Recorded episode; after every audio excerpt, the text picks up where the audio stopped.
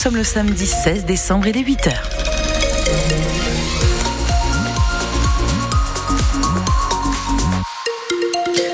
Sur euh, la route, hein, toujours des conditions délicates dans certains secteurs euh, des Côtes d'Armor. On y revient à la fin de ce journal. La tendance météo, ce sont des nuages encore présents dans les Côtes d'Armor, mais avec une amélioration qui se dessine. Globalement, partout ailleurs, le ciel est dégagé, le temps est sec. Les températures ce matin sont comprises entre 1 et 8 degrés. Le journal, le Guélec, branle-bas de combat hier matin dans le centre historique de Rennes. Oui, un immeuble de la place du Parlement a été évacué en raison d'un affaissement de plancher dans un logement. Sont intervenus avec la cellule sauvetage diablement. Il n'y a pas de victimes et les dégâts sont limités. Reportage sur place, Céline Guettaz. C'est une des habitantes de l'immeuble qui a alerté les pompiers. Elle habite au deuxième étage et depuis déjà plusieurs semaines, en raison de travaux dans l'appartement en dessous du sien, elle sent son plancher bouger, ce qui était encore le cas hier matin, avec cette fois une suspicion d'effondrement. Ça bougeait encore et il y a une descente de charge due à cette euh, poutre fracturée euh, liée aux travaux qui ont été effectués dans l'appartement au-dessous de chez moi. Une grosse frayeur pour cette propriétaire du deuxième étage. Au rez-de-chaussée, là, le bar était fermé quand l'immeuble a été évacué.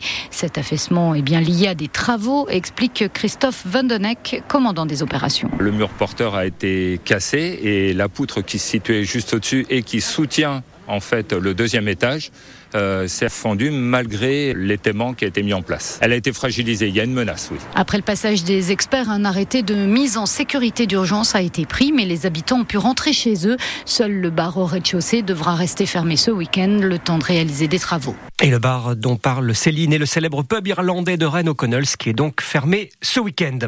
Après l'agression d'une enseignante du collège rennais des Hautes-Ourmes, une information judiciaire a été ouverte pour tentative de meurtre sur personne chargée d'une mission de service public.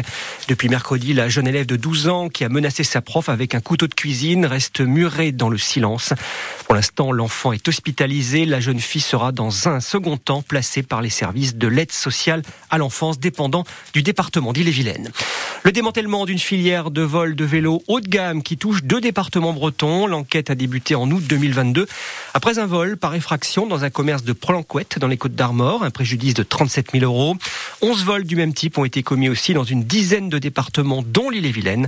Trois ressortissants moldaves ont été interpellés mardi et placés en garde à vue. Gérard Depardieu va-t-il garder sa Légion d'honneur? Les propos de l'acteur diffusés la semaine dernière dans Complément d'enquête sur France 2 n'en finissent pas de faire réagir.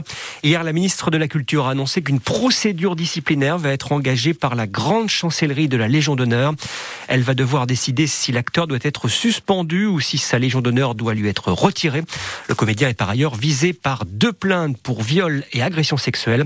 Pour la ministre Rima Abdulmalak, les propos de Gérard Depardieu sont intolérables et vont à l'encontre des valeurs défendues par la Légion d'honneur.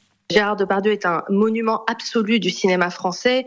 Au-delà de son nom, il y a tout ce qu'il représente. Et la Légion d'honneur, euh, finalement, a récompensé ça. Elle a récompensé sa carrière, ses, ses, rôles magnifiques. Elle a récompensé aussi ce qu'il a donné à la France et l'image qu'il donne à la France dans le monde, au fond.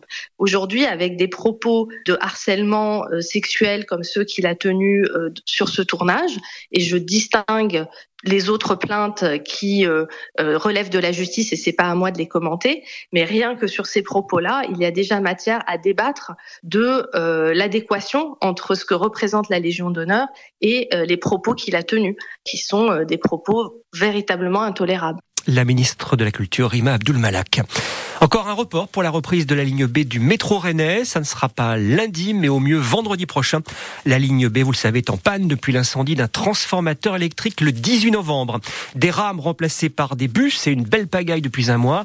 Les chauffeurs craquent et réclament une prime. Une grève illimitée lancée par deux syndicats débute aujourd'hui. Il y aura donc moins de bus aujourd'hui sur le réseau Keolis Star. Des mesures du préfet d'Ille-et-Vilaine pour assurer la sécurité lors des fêtes de fin d'année. À compter de ce samedi jusqu'au mardi 2 janvier, la vente de produits chimiques inflammables ou explosifs et l'utilisation de feux d'artifice sont interdits. La préfecture considère qu'ils peuvent être utilisés comme armes par destination. C'est une forte demande de tous les utilisateurs du vélo entre Dinard et Saint-Malo. Un aménagement cyclable sur le barrage de la Rance. Un dossier complexe. En tout cas, le département d'Ille-et-Vilaine se prononce en faveur d'une piste cyclable. Un comité de pilotage aura lieu dans une semaine. Des études seront lancées dès l'an prochain. Prochain. Une belle frayeur hein, hier soir à la foire d'hiver de Rennes. Oui, l'un des principaux manèges à sensation, le Flasher, s'est arrêté alors que des clients se trouvaient à son bord. Une vingtaine de minutes d'arrêt en raison d'une panne sur un transformateur électrique. Ensuite, le propriétaire, Gabin, a pu faire redescendre tout le monde sans le moindre problème. Il raconte tout cela à Valentin Plat.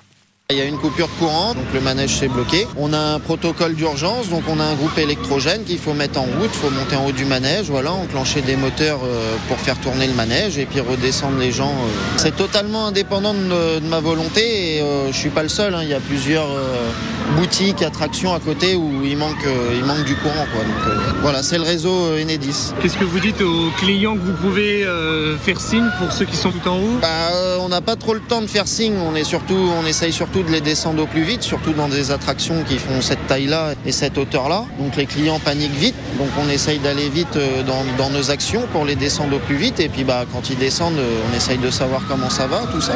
Et la fête foraine a pu poursuivre son cours normal ensuite sur l'esplanade Charles de Gaulle à Rennes. Des infos à retrouver sur francebleu.fr. Une belle frayeur, euh, non, pas du tout. À Fougère, la police met en garde la population. Exactement. Depuis hier matin, un individu se fait passer pour un policier et contacte par téléphone des particuliers en leur faisant croire que des mouvements frauduleux sont faits depuis leur carte bancaire pour obtenir ainsi leurs coordonnées. Faites donc très attention si vous êtes fougerais. C'est une escroquerie. Au moins huit personnes ont été contactées en une seule journée. N'hésitez pas à informer la police si vous en êtes victime. Les Françaises qualifiées pour la finale du mondial de handball au Danemark, elles ont battu les Suédoises hier soir en demi-finale, 37 à 28. Les Bleus affronteront leur grande rivale, les Norvégiennes, championnes du monde en titre, pour tenter de décrocher une troisième étoile. Finale demain à 19h. En Ligue 1 de football, victoire surprise de Lyon à Monaco hier soir à 1-0 en ouverture de la 16e journée. L'OL n'est plus dernier, remonte à la 16e place. À 17h, Nice, dauphin du PSG, joue au Havre. En Ligue 2, à 19h, le derby breton entre Guingamp et Concarneau au Roudourou. Et puis à 18h, une heure avant, donc en National 2, un derby intéressant entre Saint-Malo et Dinan-Léon. Et on saura ce soir qui deviendra Miss France 2024. La Bretagne sera représentée par une jeune finistérienne, Noémie Lebras, étudiante de 21 ans, née à Brest et originaire du cloître Plébin, près de Châteaulin. Elle a été élue Miss Bretagne en septembre dernier. Bien sûr, on lui souhaite bonne chance et on entendra d'ailleurs ses parents tout à l'heure dans le journal de 8h30 qui vont bien sûr euh, suivre ça de très près, qui vont même se rendre à Dijon puisque c'est au Zénith de Dijon euh, qu'a lieu la soirée des Miss France présentée par l'inoxydable Jean-Pierre Foucault, bien évidemment. On espère que la moutarde ne lui montrera pas